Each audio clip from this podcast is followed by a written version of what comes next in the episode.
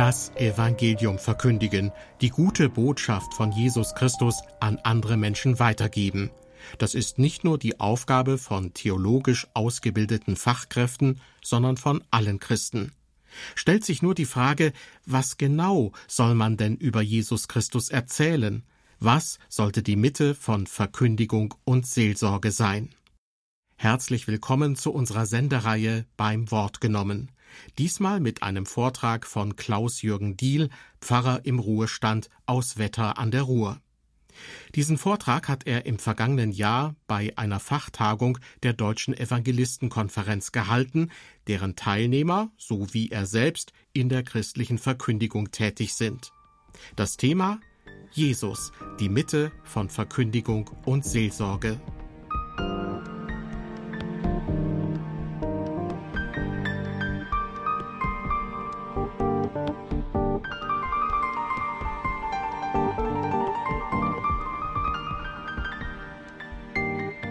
Jesus die Mitte von Verkündigung und Seelsorge. Ich beginne einmal mit einem Zitat, vielleicht dem einen oder anderen durchaus vertraut. Da heißt es, Jesus Christus, wie er uns in der heiligen Schrift bezeugt wird, ist das eine Wort Gottes, das wir hören, dem wir im Leben und Sterben zu vertrauen und zu gehorchen haben. So lautet bekanntlich die erste These der theologischen Erklärung von Barmen aus dem Jahr 1934. Mit dieser These hat damals die bekennende Kirche sozusagen die Richtung vorgegeben für Glaube und Bekenntnis in einer sehr turbulenten, verwirrenden Zeit. Es geht ja nicht um unsere noch so klugen theologischen Gedanken, die wir über Jesus haben, es geht auch nicht über menschlich verständliche Wünsche und Erwartungen, die wir an Jesus heranbringen, sondern es geht um den Jesus, wie er uns in der Heiligen Schrift bezeugt wird, der das eine Wort Gottes ist, das wir hören und dem wir im Leben und Sterben zu vertrauen und zu gehorchen haben. Jesus Christus als das eine Wort Gottes hat der Apostel Paulus kurz und bündig auf die Formel gebracht, das Wort vom Kreuz.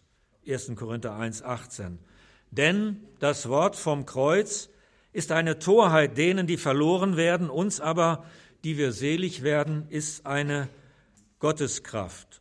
Und wenig später schreibt dann die Gemeinde in Korinth, denn ich hielt es für richtig, unter euch nichts zu wissen, als allein Jesus Christus, den Gekreuzigten trifft diese pointierte Zuspitzung des Paulus zu, dann besteht die Mitte der Verkündigung der neutestamentlichen Botschaft in der Verkündigung vom Leiden, Sterben und Auferstehen Jesu. Nun frage ich aber, liebe Schwestern und Brüder, ist diese Reduktion auf die Passion Jesu wirklich angemessen? Wo bleiben dabei die vielen Wundergeschichten, wo bleiben dabei die vielen Gleichnisse, die Jesus erzählt hat, seine Predigten über das Reich Gottes, seine Auseinandersetzungen mit den Pharisäern über jüdische Gesetzesfrömmigkeit? Kann man das eigentlich alles vernachlässigen, beiseite schieben, ohne dass dadurch das Bild von Jesus verfälscht oder auf entscheidende Weise verkürzt wird?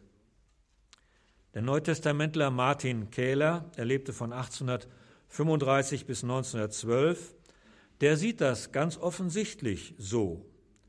Er stellt in einem Vortrag von 1892 unter der Überschrift Der sogenannte historische Jesus und der geschichtliche biblische Christus fest, ich zitiere, die Evangelien sind im Grunde Passionsgeschichten mit ausführlicher Einleitung. Die Evangelien sind im Grunde Passionsgeschichten mit ausführlicher Einleitung. Und er wollte damit sagen, schon von der Geburt Jesu im Stall von Bethlehem an steht das Kreuz über seinem gerade begonnenen Leben. Denn kaum ist Jesus geboren, da trachtet ihm Herodes bereits nach dem Leben, so dass seine Eltern Maria und Josef mit dem Neugeborenen nach Ägypten fliehen müssen. Später dann bei seinem ersten öffentlichen Predigtauftritt in der Synagoge in Nazareth stößt er mit seinem messianischen Anspruch die Gottesdienstbesucher so vor den Kopf, dass sie ihn voller Empörung den Abhang vor der Stadt hinunterstürzen wollen.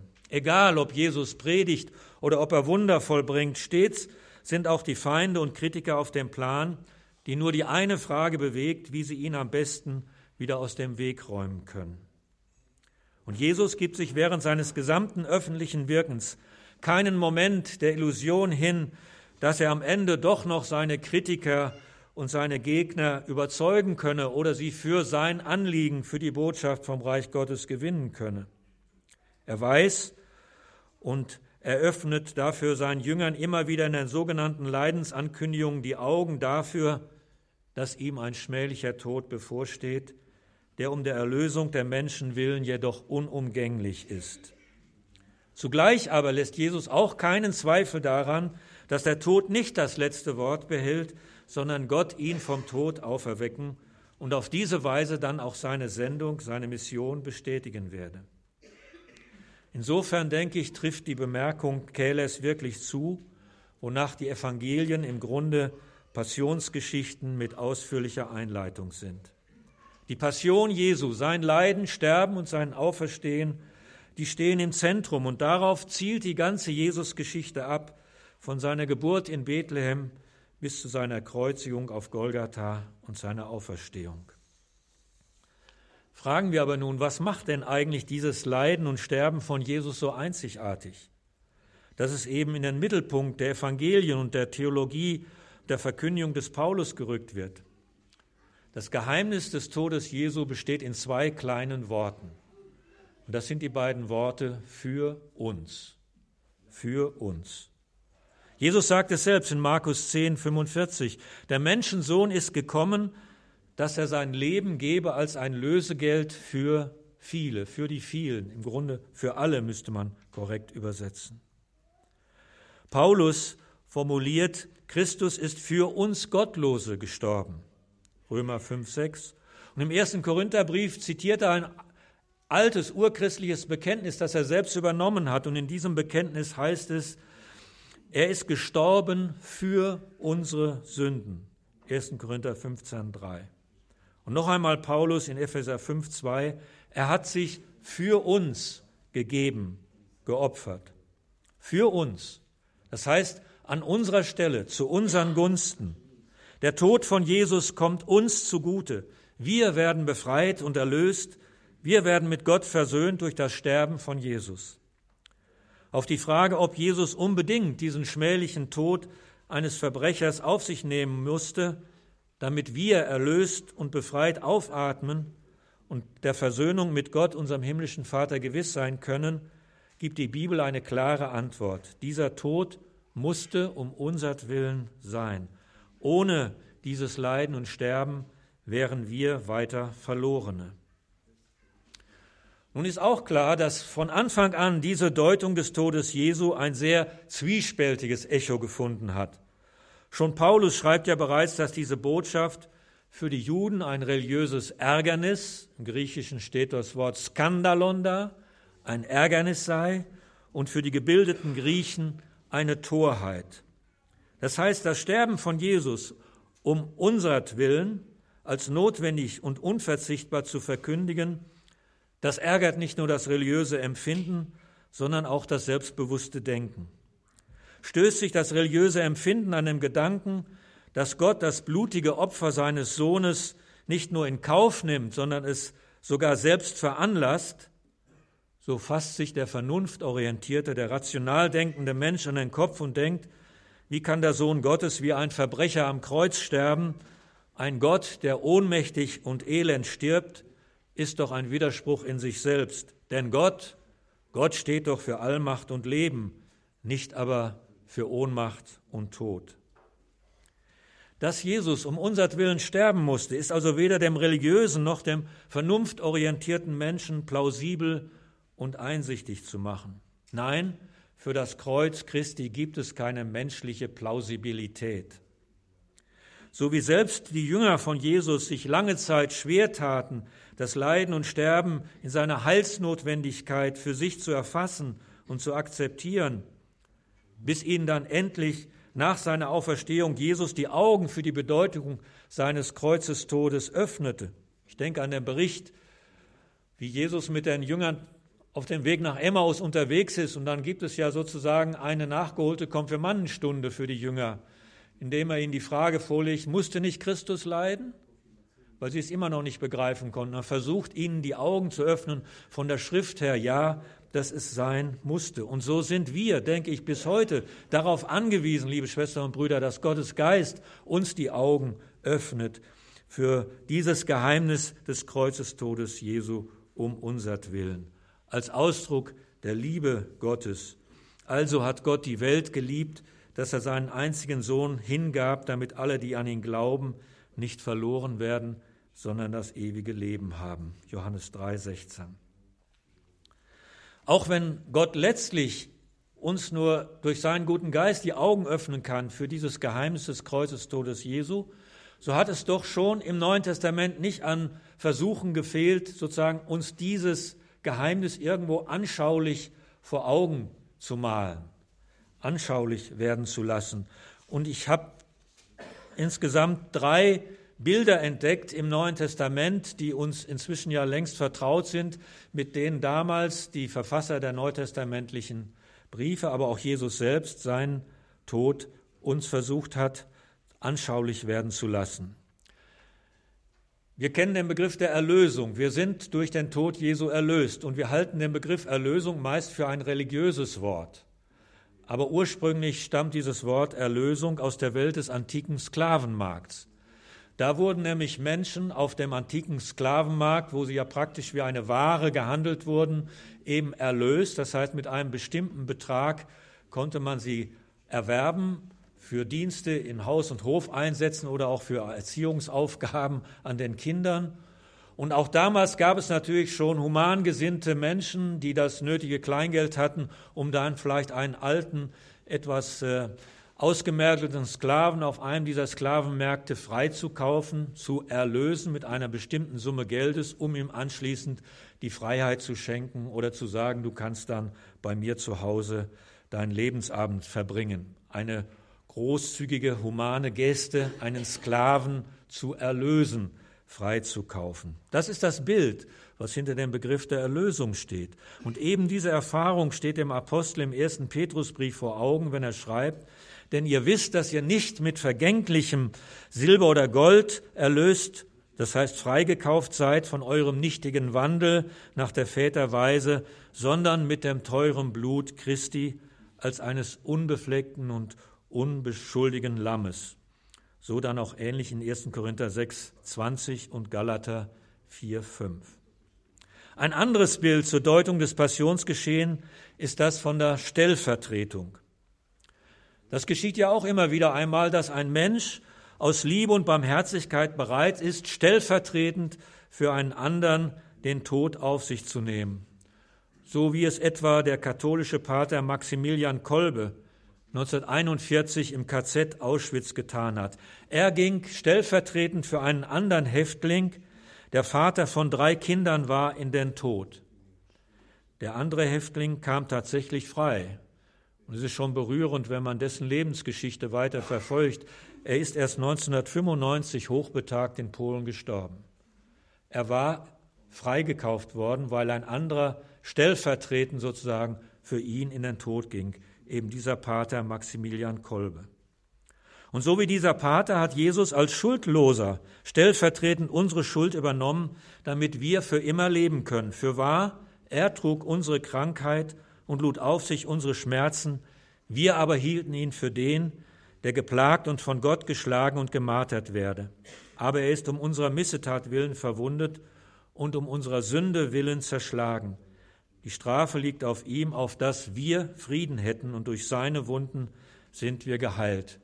So in dem Text vom leidenden Gottesknecht aus Jesaja 53, einer der ganz zentralen Texte, mit dem dann auch im Neuen Testament das Opfer Jesu gedeutet wurde. Wir denken an die Begegnung etwa des Philippus mit dem Kämmerer aus dem Morgenland, wo es genau um diese Bibelstelle geht, die der Kämmerer nicht versteht und für die dann eben im Philippus ihm die Augen öffnet, damit er das Opfer Christi verstehen kann. Und schließlich findet sich an einigen Stellen des Neuen Testaments das aus dem alttestamentlichen Opferkult stammende Bild vom Sühnopfer, um damit das Sterben von Jesus zu veranschaulichen. Es greift die jedem Juden damals vertraute Praxis des jährlich in Israel stattfindenden großen Versöhnungstages auf, bei dem in einer feierlichen Zeremonie die Schuld des Volkes durch den Hohepriester auf einen Bock sozusagen, auf einen lebendigen Bock übertragen wird, der dann eben als Sündenbock in die Wüste gejagt wird, wo er verendet und auf diese Weise die Schuld des Volkes aus der Welt geschafft wird. 3. Mose 16 ist das alles nachzulesen. Und vor allem der Hebräerbrief, der ja sehr stark in dieser jüdischen Tradition beheimatet ist, stellt in eindrücklicher Weise das Sühnopfer Jesu heraus. Das heißt dort zum Beispiel, wie viel mehr wird das Blut Christi, der sich selbst als Opfer ohne Fehl durch den ewigen Geist Gott dargebracht hat, unsere Gewissen reinigen, von den toten Werken zu dienen dem lebendigen Gott. Hebräer 9, 14. Nun, mit dieser Aussage von Jesus als Sühnopfer, der für unsere Sünden gestorben ist, da haben heute auch manche Theologen und Gebildete so ihre Probleme. Steht Gott auf Blut? So fragte schon provokativ Dorothee Sölle. Und der Journalist Franz Alt empört sich in seinem Buch Jesus, der erste neue Mann, über das Opfer Jesu mit den Worten, es ist widerlich und absurd anzunehmen, Gott brauche das Opfer und das Blut des unschuldigen Jesus für die Sünden der Schuldigen. Hinter diesem barbarischen Gottesbild steckt primitivstes Heidentum, vor allem aber ein barbarisches Menschenbild, so Franz Alt.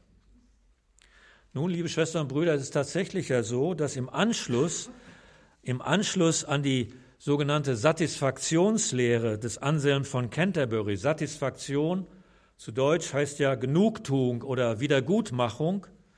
Also im Anschluss an diese Satisfaktionslehre von Anselm aus dem 11. Jahrhundert ist in den Kirchen lange gelehrt und geglaubt worden, dass das Opfer Jesu vor allem dem notwendig gewesen sei, um Gottes Zorn zu stillen, um Gott zu besänftigen und zu versöhnen. Verständlich ist diese Deutung auf dem Hintergrund des jüdischen Opferkults. Und ich habe mal bewusst auch nochmal in unserem Kirchengesangbuch nachgesehen. Es gibt tatsächlich Passionslieder, wo das sozusagen auch mit im Vordergrund steht. So etwa in einem Lied aus dem Jahr 1530 von Siebold Haydn. Da heißt es, O Mensch, bewein dein Sünde groß. Und am Schluss der zweiten Strophe heißt es, O Menschenkind, betracht das Recht, wie Gottes Zorn die Sünde schlägt tu dich davor bewahren. Ich habe aber zugleich auch in den alten Kirchenliedern, in den alten Chorälen gefunden, Lieder, die uns auch vertraut geworden sind, in denen eben nicht der Zorn Gottes sozusagen das entscheidende Motiv ist für das Opfer Jesu, um den Zorn Gottes zu besänftigen, sondern die Liebe Gottes im Vordergrund steht. So heißt es etwa in dem Lied Herzliebster Jesu, was hast du verbrochen von Johann Hermann aus dem Jahr 1630 in der sechsten Strophe O große Lieb, o Lieb ohn alle Maße, die dich gebracht auf diese Marterstraße. Ich lebte mit der Welt in Lust und Freuden, und du musst leiden. Also halten wir fest, diese Deutung auf dem Hintergrund des jüdischen Opferkults ist verständlich, aber Dort musste der Mensch für seine Schuld durch das Opfer von Tieren Genugtuung leisten, eben durch das Opfer dieses Sündenbocks, um überhaupt durch dieses Sühnopfer Vergebung zu empfangen. Doch bei dem Opfer, das Jesus vollbringt, fehlt es sich ja genau andersherum. Nicht Gott musste versöhnt werden, sondern Gott versöhnt durch den Tod Jesu die Menschen, die ihn verlassen, verdrängt oder vergessen haben, mit sich selbst. Das heißt, Gott ergreift ja hier die Initiative. Er selbst ist das Subjekt und nicht das Objekt des Opfergeschehens auf Golgatha. Gott selbst begibt sich in seinem Sohn Jesus Christus in unsere Schuldgeschichte und nimmt sie samt ihrer Konsequenz dem Tod stellvertretend am Kreuz auf sich. Das Sühnopfer, liebe Schwestern und Brüder, ist vor allem ein Liebesopfer und kein Opfer, um den Zorn Gottes zu stillen. Trotzdem bleibt die Frage, musste Jesus diesen grausamen Tod am Kreuz sterben, damit unser Verhältnis zu Gott wieder ins Reine kommen und wir von Schuld und Strafe frei aufatmen können? Eben das bestreiten ja im Kern Dorothee Sölle, Franz Alt und mit ihnen viele andere. Hätte sich dieses Ziel der Versöhnung des Menschen mit Gott nicht auch auf andere Weise erreichen lassen? Wiegt unsere Schuld und Gottesferne wirklich so schwer, dass es keine andere Lösung als dieses blutige Opfer dafür gab? Ich denke daran, wie mir früher auch in der Jugendevangelisation immer wieder mal, wenn ich dann an einem der Abende einfach die Passionsgeschichte erzählt habe, den jungen Menschen Jesus den Gekreuzigten vor die Augen gemalt habe und versucht habe deutlich zu machen, ja, Jesus ist auch für uns, für dich, für mich gestorben. Dass dann manches Mal auch junge Leute kamen und etwa sagten, kannst du mir bitte sagen, was ich Schlimmes verbrochen haben soll, dass Jesus dafür am Kreuz sterben musste? Was habe ich Schlimmes verbrochen, dass Jesus diesen grausamen Verbrechertod am Kreuz sterben musste? Und ich konnte an diesen Stellen nur sagen, ja, offensichtlich ist es so gewesen, dass eben Gott deine Situation, deine Situation als so verloren angesehen hat, dass es dafür keine andere Möglichkeit der Rettung gab als den Tod Jesu am Kreuz. Denn Jesus hat ja genau diese Frage, muss das eigentlich sein? Muss ich diesen Tod sterben? Gibt es keine andere Möglichkeit, der Erlösung der Menschen, ihnen das Heil zu schenken, ein dauerhaftes Heil, das nicht immer wieder neu in Frage gestellt wird. Er hat ja diese Fragen in seinem einsamen Ringen im Garten Gethsemane vor seiner Verhaftung und Hinrichtung an Gott gestellt. Vater, muss ich diesen bitteren Todeskelch wirklich austrinken? Gibt es keinen anderen Weg, die Schuld der Menschen wegzuräumen und sich mit ihnen zu versöhnen? Und Gott hat seinem Sohn klargemacht, mein Sohn, es muss sein. Es gibt keinen anderen Weg, die Menschheit zu erlösen. Und darum, nur darum, liebe Schwestern und Brüder, ist Jesus in Gehorsam den schweren Weg ans Kreuz gegangen. Für uns, an unserer Stelle, zu unseren Gunsten. Nun, ich weiß nicht, welche Erfahrung Sie in Ihrer evangelistischen Praxis mit der Botschaft vom heilsnotwendigen Opfer Jesu am Kreuz machen. Meine persönliche Erfahrung ist, dass die meisten Menschen heute nicht mehr über die Erkenntnis ihrer Sünde, über das Erschrecken, über die eigene Verlorenheit und damit dann auch der Heilsnotwendigkeit des Todes Jesu zum Glauben kommen, sondern durch das Überwundenwerden von seiner unbegreiflichen Liebe und Barmherzigkeit, die sich natürlich gerade auch im Kreuz zeigt. Dass Jesus also sie trotz ihrer bisherigen Gleichgültigkeit ihm gegenüber und ihrem Anspruch, ihr Leben nach eigenem Gusto, nach eigenem Geschmack zu führen und zu gestalten, dass er sie dennoch liebt, dass er hinter ihnen herläuft und um ihr Vertrauen wirbt, eben das hat sie überwunden. Ich könnte es auch etwas burschikos so sagen, dass Gott die Lust am Menschen nicht verloren hat, obwohl sie keinen Bock mehr auf ihn hatten. Das hat sie schließlich umgehauen und überwältigt. Dass Gott trotz allem die Lust an uns nicht verloren hat, um unser Vertrauen wirbt und darin nicht locker lässt, das überwindet auch heute viele Menschen, denke ich. Und trotzdem bleibt es natürlich auch für unsere Verkündigung unverzichtbar, Sünde in ihrer vielfältigen Gestalt beim Namen zu nennen und die dadurch bedingte Verlorenheit den Menschen ungeschminkt vor Augen zu stellen. Es wird so so sein, es wird wohl so sein, dass vielen Christen erst im Lauf ihres Lebens bewusst wird, wie eigensüchtig und gottlos sie vor ihrer Hinwendung zum christlichen Glauben gelebt haben und dass die, das ganze Leben von der Sünde, des Misstrauens Gott gegenüber durchdrungen war. Und ich möchte es auch mal ganz persönlich so sagen, als ich mit 16 Christ geworden bin, da wusste ich wohl, dass ich ein Sünder war. Aber wenn ich mir bedenke, was waren damals meine Sündenerkenntnis, dann war es, dass ich da und dort mal meine Eltern betrogen hatte, dass ich mit meiner eigenen Sexualität nicht so klar kam und so weiter. Das stand mir damals als Sünde vor Augen. Man könnte heute sagen, eigentlich Peanuts. Aber das zutiefst im Grunde die Sünde darin besteht, dass ich eben kein Vertrauen zu Gott haben konnte, dass ich mein Leben selber leben wollte, ist mir erst viel stärker bewusst geworden, als ich aus dieser Sünde des Misstrauens längst befreit war.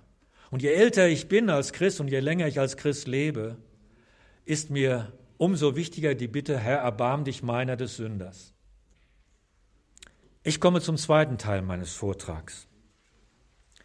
Stand bisher die Frage nach dem Zentrum der Verkündigung im Fokus, so möchte ich jetzt in einem zweiten Teil Jesus als Mitte unserer Seelsorge in den Blick nehmen.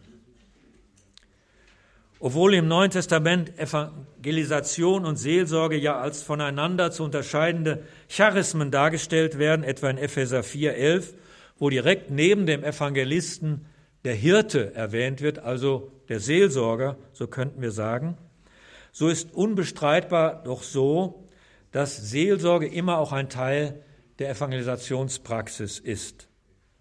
Das muss nicht heißen, dass jeder Evangelist auch gleichzeitig ein einfühlsamer Seelsorger ist. Das wird wohl nicht überall so sein. Aber zur evangelistischen Verkündigung gehört stets auch das Angebot der Seelsorge. Und ich denke, darin können wir eine Menge von Jesus lernen. Man kann ja wirklich fragen, worin hat Jesus eigentlich seine stärkste Wirkung gehabt? Waren es seine öffentlichen Predigtauftritte? oft vor vielen Menschen, oder die spektakulären Zeichen und Wunder, die er meist vor einer staunenden Menschenmenge vollbrachte. Ich glaube, es waren vielmehr die persönlichen Begegnungen mit einzelnen Menschen, das gemeinsame Essen, die gemeinsamen Mahlzeiten, die dann ja auch oftmals mündeten in eine Unterweisung der Anwesenden. Und es war sicherlich das intensive Zusammenleben mit einem Kreis von Männern, die sich ihm angeschlossen hatten als Jünger. Die Begegnung Jesu mit allem Volk, wie es dann manchmal in Evangelien heißt, waren dagegen häufig problematisch, geprägt durch permanente Missverständnisse seiner Sendung und einer sehr oberflächlichen Schau- oder Sensationslust, der sich Jesus dann immer wieder entzog, indem er die Einsamkeit und Stille und darin das Gespräch mit seinem himmlischen Vater suchte. Dagegen hat Jesus als Seelsorger eine ungemeine Wirkung auf Menschen gehabt. Hier in der persönlichen Begegnung mit Jesus ereigneten sich die grundlegenden Veränderungen im Leben von Menschen. Und das lässt sich vor allen Dingen am Johannesevangelium veranschaulichen. Und darum möchte ich gerne einige Szenen aus dem Johannesevangelium mit Ihnen jetzt etwas näher betrachten. Und da beginne ich einmal mit der Berufung der ersten Jünger, so wie sie uns Johannes im ersten Kapitel überliefert hat. Sehen Sie, aus manchen synoptischen Texten, also Matthäus, Markus und Lukas, gewinnen wir ja den Eindruck, dass die Berufung der Jünger so hoppla hopp passiert. Da fordert Jesus kurz und bündig auf, den Levi am Zoll, komm und folge mir nach.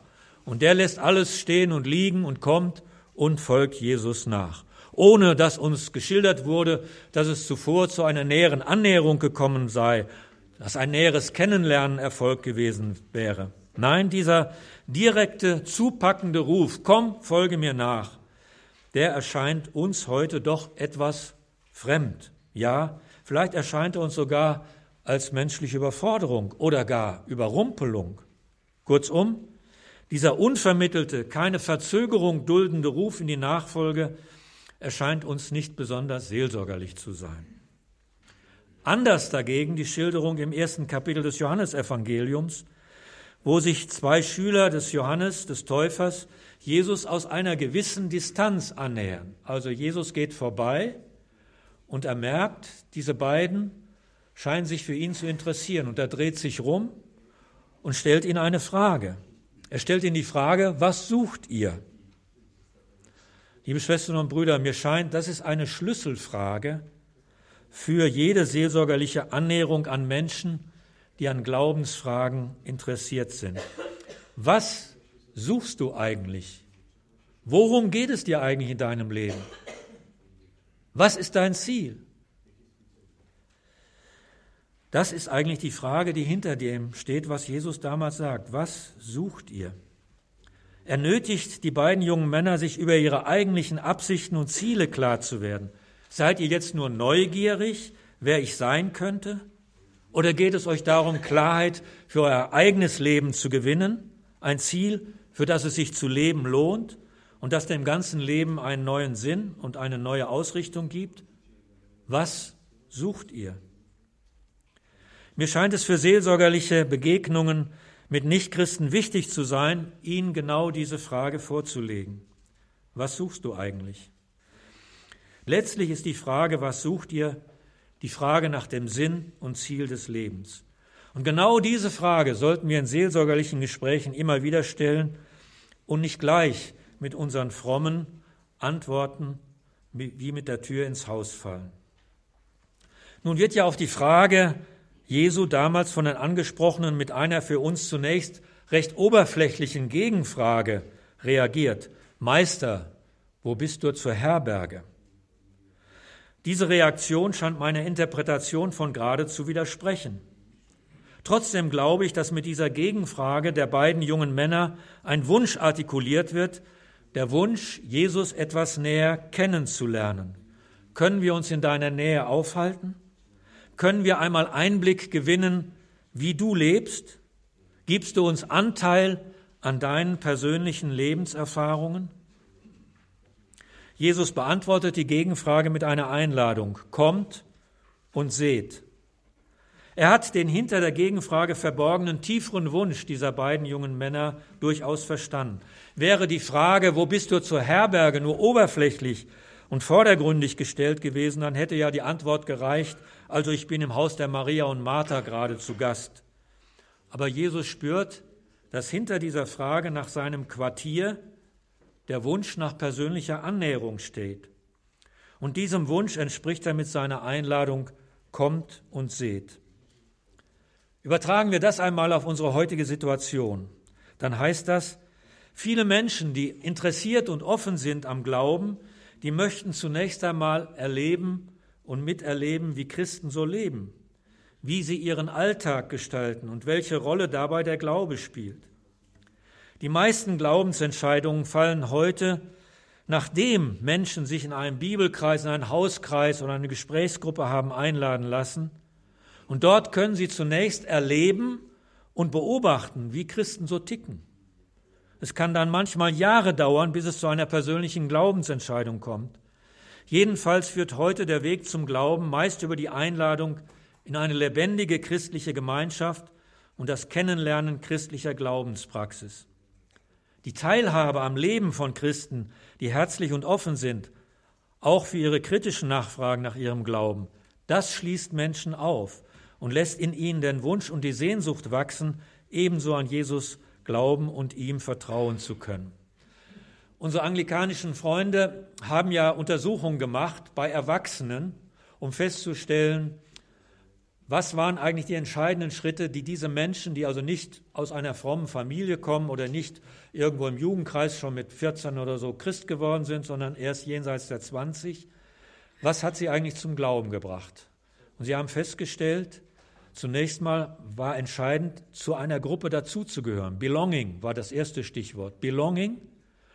Und das dauerte im Schnitt, so haben Sie festgestellt, über drei Jahre, dass einer Kontakt hatte zu einer christlichen Gemeinschaft, bevor er dann selber Christ geworden ist. Also Belonging kommt vor Belief, vor dem Glauben.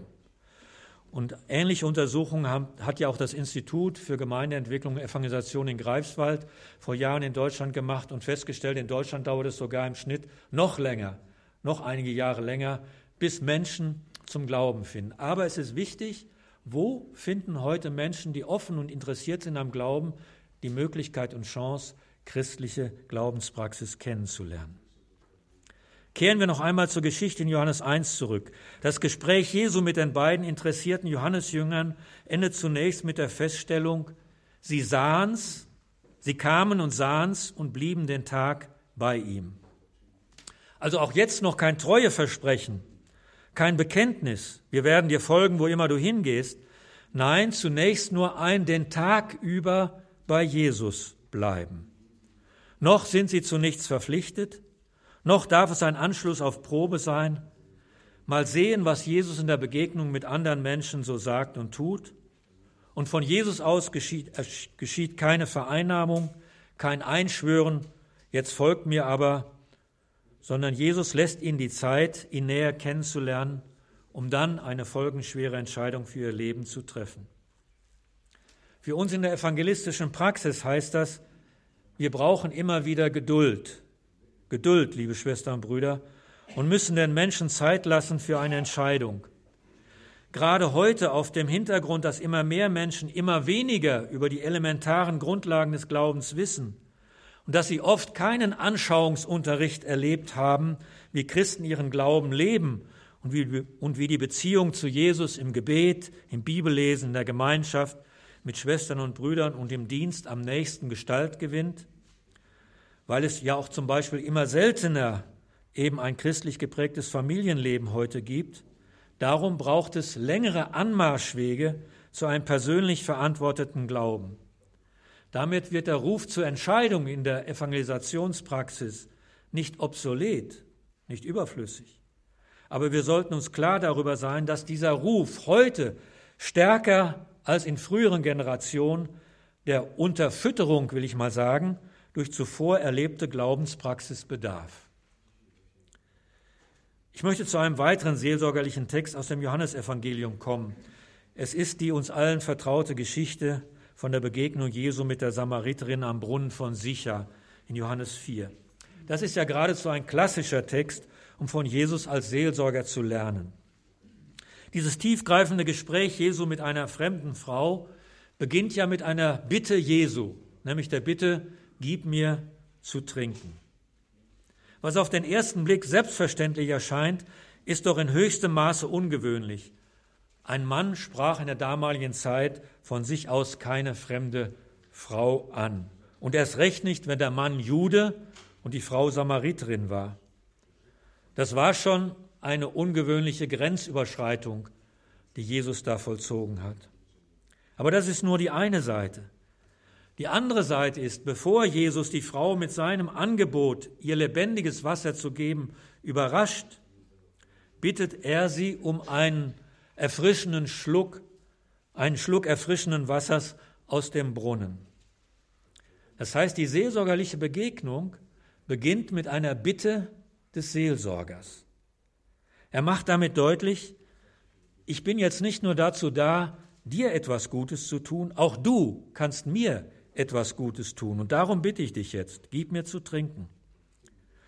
Mir ist dieser Aspekt wichtig, liebe Schwestern und Brüder, dass Seelsorge nicht unbedingt und immer eine Einbahnstraße sein sollte. Es sollte auch in der Seelsorge ein wechselseitiger Prozess des Gebens und Nehmens ermöglicht werden. Der Seelsorgebedürftige soll nicht in eine bloß passive Rolle, etwa gar als Objekt der Seelsorge gedrängt werden. Er kann bei aller innerer Not und aller seelischer Verwundung, wie sie etwa auch bei der Frau damals am Brunnen von Sycha vorlag, dennoch auch einem anderen noch Gutes erweisen. Besonders ausgeprägt finden wir diesen Prozess des Gebens und Nehmens ja in der Seelsorge Jesu immer dann, wenn er die Gastfreundschaft von Menschen in Anspruch nimmt. Also, die seelsorgerliche Begegnung mit Zachäus in Lukas 19 beginnt damit, dass Jesus sagt, Zachäus, ich muss heute in deinem Haus einkehren. Also, ich möchte gerne mit dir zum Mittagessen, heißt das umgesetzt, ganz praktisch. Also, lieber Zachäus, du kannst mir etwas Gutes tun. Und erst im Anschluss danach findet das Gespräch unter vier Augen statt, bei dem dann eben Zachäus zur Umkehr eingeladen wird und eine neue Lebensausrichtung erhält. Nun gehen wir einen Schritt weiter im seelsorglichen Gespräch Jesu mit der Samariterin. Jesus verspricht der Frau, wenn du wüsstest, was ich dir bieten könnte, dann würdest du nie mehr Durst haben.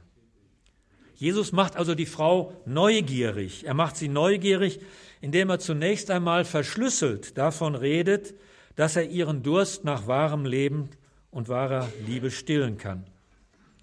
Die Frau versteht Jesus zunächst nicht, was ihre Bemerkung verdeutlicht, aber du hast doch gar keine Schöpfkelle, du hast doch gar keinen Eimer, mit dem du Wasser schöpfen könntest.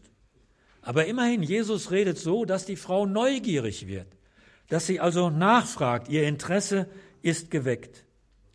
Ich wünschte mir, dass wir in der seelsorgerlichen Begegnung mit Nichtchristen immer wieder an den Punkt kommen, wo wir ihre Neugier auf das wecken, was wir ihnen mit dem Evangelium von Jesus und dem Glauben an ihn anbieten möchten. Ich glaube, das geschieht vermutlich nicht dann, wenn wir allzu rasch mit vollmundigen Versprechen oder Verheißungen daherkommen. Glaube nur an Jesus als deinen Retter und alles wird gut. Nein, wir sollten, glaube ich, viel eher überlegen, wie können wir das Interesse wecken, indem wir vielleicht sie behutsam am Ärmel zupfen und sagen, ja, es mag für dich völlig unvorstellbar sein, dass du in deinem Leben noch einmal eine ganz neue Erfahrung machst. Aber wir haben da in unserer Gemeinde den XY, sage ich jetzt einmal, der trotz mancher Fragen und Zweifel den Weg zum Glauben an Jesus gefunden hat. Und ich finde es gut, wenn ihr beide mal miteinander ins Gespräch kämt und er dir erzählen könnte, wie er eigentlich völlig unvermittelt darauf gekommen ist, den Glauben für sich zu entdecken. Ein Nichtchrist, mit dem wir ein persönliches Gespräch führen, sollte aus unseren Worten herausspüren, dass wir ihm mit dem Glauben etwas Gutes gönnen, ja, eine Erfahrung, die sein ganzes Leben umkrempelt und auf ein neues Fundament stellt. In unserer Jugend haben wir früher ein Lied gesungen, ich weiß nicht, ob es heute überhaupt noch gesungen wird, in dem hieß es, was könnte Gott aus deinem Leben machen, wenn du ihn nur Herr sein ließest, ganz und gar? Was könnte Gott aus deinem Leben machen? Einen Menschen irgendwo zum Verwundern, zum Staunen zu bringen, was in seinem Leben nochmal völlig anders und neu werden könnte, wenn er diesen Glauben an Jesus annehmen würde. Lassen Sie uns in der Seelsorge Menschen nicht auf ihren Unglauben, ihre Skepsis oder ihre oft berechtigte Kritik an Kirche und Christen festlegen, sondern sie liebend auf Gottes universalen Heilswunsch, der ja auch sie mit einschließt, ansehen und sie meinetwegen auch liebend überschätzen. Ich möchte auch den schärfsten Kritiker, der mir begegnet, immer noch sozusagen mit den Augen ansehen, was könnte Gott aus seinem Leben machen und ihn nicht festlegen und in eine Schublage stecken, der will ja doch nichts wissen, der will ja immer nur bestätigt werden in seinem eigenen Atheismus oder Unglauben. Fritz Schwarz, der unvergessene Herner Superintendent, der sprach nie von Nichtchristen oder von Ungläubigen oder Atheisten, sondern der sprach, und das war seine Formulierung immer, von den Kandidaten des ewigen Lebens. Für ihn waren immer alle Menschen Kandidaten des ewigen Lebens. Er sah sie im Kandidatenstatus. Nein, sie hatten das ewige Leben noch nicht ergriffen, aber er wollte ihnen das gerne zumuten, dass sie dahin kommen sollten. Das heißt, mit dieser Haltung, glaube ich, gelingt es uns leichter, Menschen auf den Glauben und ein Leben in der Nachfolge Jesu neugierig zu machen. Aber nun müssen wir, liebe Schwestern und Brüder, ja auch auf die entscheidende Bruchstelle in der Begegnung Jesu mit der Samariterin zu sprechen können. Plötzlich nimmt dieses Gespräch ja eine ganz unerwartete Wendung. Jesus fordert die Frau auf, geh hin und rufe deinen Mann und komm wieder her. Und er spricht damit ja den wundesten Punkt im Leben dieser Frau an, ihren bisher ungestillten Lebenshunger und Lebensdurst, der immer nur in neuen enttäuschenden Männerbeziehungen geendet ist. Im ersten Moment, wenn man das so liest, will einem ja der Atem stocken wie knallhart hier Jesus zur Sache geht. Kein Rumreden um den heißen Brei, keine Zuweisung der Frau in eine bedauernswerte Opferrolle, so nach dem Motto, es ist schon schlimm, wie die Männer dich immer wieder nur ausgenutzt haben. Nein, stattdessen die wenig schmeichelhafte Diagnose, fünf Männer hast du gehabt und der, den du jetzt hast, ist auch nicht dein Mann. Und sehen Sie, das Erstaunliche geschieht. Es ist ja wirklich erstaunlich. Die Frau lässt diese für sie so schmerzhafte Diagnose ihres Lebens zu, ohne empört auf den Absatz kehrt zu machen, sich mit den Worten zu verabschieden, mein Privatleben geht dich einen feuchten Kehricht an, das mache ich schon mit mir selber ab. Nein, so reagiert sie ganz und gar nicht. Offensichtlich ist durch das bisherige Gespräch ein Vertrauen zu diesem fremden jüdischen Rabbi entstanden, dass sie merkt, er, der will mich nicht fertig machen, wie viele andere Männer. Der, der meint es wirklich gut mit mir. Der hat den Durchblick und der kann mir helfen, meinen Lebenshunger zu stillen. Und so findet diese Geschichte schließlich ein Happy End, in dem die Frau in Jesus den verheißenen Messias erkennt und sogleich in ihrem Dorf Zeugnis von Jesus, das Zeugnis von Jesus den anderen Frauen weitererzählt. Was heißt das nun für unsere seelsorgerlichen Bemühungen im Blick auf den heiklen Punkt, also ob und wie wir etwa in der Seelsorge bei unserem Gegenüber persönliche Schuld aufdecken, aussprechen und bereinigen können? Wir werden wohl kaum einem anderen so ungeschminkt die Schuld seines Lebens vorhalten, wie Jesus es hier tut. Wir sollten uns, glaube ich, allerdings immer wieder vergegenwärtigen, dass ungeklärte Schuld, erst recht, wenn es um Schuld auf der persönlichen Beziehungsebene geht, dass es oft ein wesentliches Hindernis ist, im Glauben wirklich froh und frei zu werden und aufatmen zu können. Und wenn wir in unseren Gesprächen mit anderen spüren, dass einem anderen etwas innerlich bedrückt, dann sollten wir auch immer wieder einmal behutsam die Frage stellen, ob etwa unbereinigte Schuld das Leben belastet. Wir werden dabei nicht drängerisch vorgehen und erst recht nicht mit Druck oder Drohung. Andererseits sollten wir uns aber immer wieder klar machen, dass es eine urmenschliche Grundhaltung ist, die eigene Schuld sozusagen zu verdrängen, davon abzulenken indem man sie dann auf andere als Sündenbock abwälzt. Habt ihr schon manches Mal erlebt, dass ich in der Seelsorge mehr oder weniger versteckt, doch sozusagen eingeladen wurde, mich zum Parteigänger des Seelsorgesuchenden zu machen, indem ich ihm in seiner Einstellung Recht gebe, nämlich das eigene Verhalten zu rechtfertigen und die Schuld bei den anderen zu suchen. Aber bei diesem Spiel, liebe Schwestern und Brüder, sollten wir nicht mitmachen sondern wir sollten Menschen in das Licht der biblischen Wahrheit stellen, auch wenn diese Wahrheit schmerzhaft ist, weil sie die eigene Sünde aufdeckt. Schließlich geht es aber nie nur darum, Sünde aufzudecken, sondern sie zu tilgen. Schließlich geht es darum, dass Menschen, die ihre Sünde bekannt haben, auch Vergebung erfahren. Und ich glaube, ich spreche ganz in Ihrem Sinne, wenn ich sage, das gehört eigentlich mit zu den bewegendsten Erfahrungen auch unserer evangelistischen und seelsorgerlichen Praxis, wenn Menschen ihre Schuld bekannt haben und wir in dem Namen Jesu die Vergebung zusprechen konnten und dann erleben, wie eben befreit Menschen aufatmen können. Ganz zum Schluss noch eine dritte Szene aus dem Johannesevangelium, wo wir abermals erfahren können, wie Jesus Menschen seelsorgerlich begegnet. Und dabei geht es diesmal nur um einen einzigen Satz, der aber für die Zuhörer eine völlig neue Blickrichtung eröffnet. Im Vorübergehen sieht Jesus einen Blindgeborenen, dessen Schicksal die Jünger zu der Frage veranlasst, Meister, wer hat gesündigt, dieser oder seine Eltern, dass er blind geboren ist? So abwegig diese Frage beim ersten Hören erscheint, so aktuell ist sie doch seit Menschengedenken. Denn es ist die unausrottbare Frage nach dem Warum. Warum geht es dem einen Menschen so unverschämt gut und der andere muss so viel leiden? In vielen Religionen wird dann die Frage nach dem Warum menschlichen Leids mit dem Hinweis auf vorliegende Schuld beantwortet. Aber wie ist das bei einem Menschen, der blind geboren ist? Der kann doch gar keine Schuld begangen haben, für die er nun mit Blindheit geschlagen wird. Und sollten seine Eltern ein sündiges Leben führen, Warum muss dann das eigene Kind dafür büßen? Das wäre doch alles andere als gerecht. Der kausale Zusammenhang von Schuld und Schicksal kommt im Fall des Blindgeborenen an seine Grenze. Nun wird uns heute gelegentlich die Frage nach dem Warum ja auch viel direkter und persönlicher gestellt, etwa indem wir gefragt werden, warum muss ich so viel leiden? Warum musste meine Ehe scheitern? Und immer wieder steht dabei im Hintergrund der stille Vorwurf, das habe ich aber nun wirklich nicht verdient. Und warum ist Gott nur so gemein zu mir? Auf die Frage nach dem Warum, das wissen wir längst, gibt es nur in den allerwenigsten Fällen eine überzeugende oder befriedigende Antwort.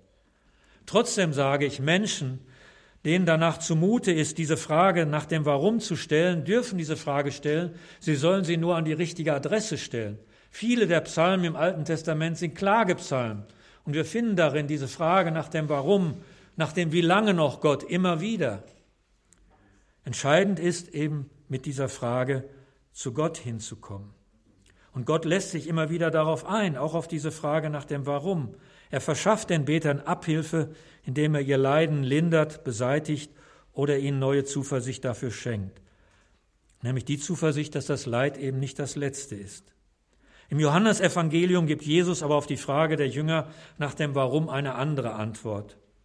Er sagt, es hat weder dieser gesündigt noch seine Eltern, sondern es sollen die Werke Gottes an ihm offenbar werden. Damit ersetzt Jesus die kausale Frage nach dem Warum, also was ist die Ursache, kausale Frage nach dem Warum, durch eine finale, das heißt durch eine zielorientierte Frage nach dem Wozu, nach dem Wozu. Wozu ist der Mensch blind? Antwort, damit Gott sein heilendes Wirken an ihm offenbart. Und so kommt es dann auch, dass Jesus den Blinden kurz darauf sehend macht. Für unsere Praxis der Seelsorge heißt das, quälende Ursachenforschung nach dem Warum hilft meist nicht weiter, sondern sie verlängert nur die Enttäuschung und das Leid der Betreffenden. Dagegen könnte es helfen, mit einem Leidtragenden nach vorne zu schauen und ihm zu versichern, dass Gott ihm auch im Leiden beisteht und früher oder später auch ein Ende des Leides es geben wird. Und dazu wird es notwendig sein, mit ihm die Perspektive der Ewigkeit in den Blick zu nehmen. Ich glaube, ohne diese Perspektive wird es schwierig sein. Es gibt keine innerweltliche Gerechtigkeit, auch für die Fragen des Leides nicht. Wenn wir nicht die Perspektive der Ewigkeit im Blick gewinnen, werden viele Fragen letztlich unbeantwortet bleiben und Menschen dauerhaft daran zerbrechen. Aber mit der Perspektive der Ewigkeit kann auch ein Mensch, dem Gott schweres Leid zumutet, vielleicht am Ende ehrlich mit Paulus bekennen, denn ich bin überzeugt, dass dieser Zeit Leiden, also auch mein persönliches Leiden, nicht ins Gewicht fallen werden gegenüber der Herrlichkeit, die an uns offenbart werden soll. Römer 8, 18. Und damit bin ich am Ende meiner Ausführungen. Ich hatte ja begonnen mit der ersten These der theologischen Erklärung von Barmen. Und ich möchte schließen mit der sechsten und letzten These, die uns miteinander an unseren evangelistischen Auftrag erinnert. In der sechsten These von Barmen heißt es, der Auftrag der Kirche, in welchem ihre Freiheit gründet, besteht darin, an Christi statt und also im Dienst seines eigenen Wortes und Werkes, durch Predigt und Sakrament, die Botschaft von der freien Gnade Gottes auszurichten an alles Volk. Ja, liebe Schwestern und Brüder, das bleibt unser Auftrag die Botschaft von der freien Gnade Gottes auszurichten an alles Volk. Jesus, die Mitte von Verkündigung und Seelsorge. Sie hörten einen Vortrag von Klaus-Jürgen Diehl, Pfarrer im Ruhestand aus Wetter an der Ruhr. Diesen Vortrag hat er im vergangenen Jahr bei einer Fachtagung der Deutschen Evangelistenkonferenz gehalten. Wenn Sie sich diese Sendung noch einmal anhören oder sie weiterempfehlen möchten, kein Problem. Sie finden sie jederzeit abrufbar in unserer Audiothek im Internet auf irfplus.de beziehungsweise über unsere kostenlose Smartphone-App. Die nächste Ausgabe der Sendereihe beim Wort genommen gibt es heute in einer Woche. Klaus Eickhoff spricht dann über Leben mit vollen und leeren Netzen. Schon jetzt herzliche Einladung dazu.